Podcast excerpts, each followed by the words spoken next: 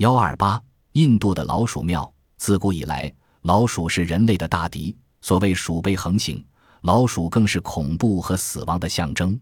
但是在印度一个地方，老鼠高人一等，被奉为神明，几百年来受人顶礼膜拜。和巴基斯坦接壤的印度大沙漠，有个村庄叫德斯诺克，那有一座巍峨壮丽的老鼠庙，其气派可和意大利罗马圣保罗大教堂媲美。这座老鼠庙是怎样建立起来的呢？原来，古代德斯诺克上层阶级的人相信，他们死后就变成老鼠。每当一只老鼠死时，村中就会有一个婴儿诞生。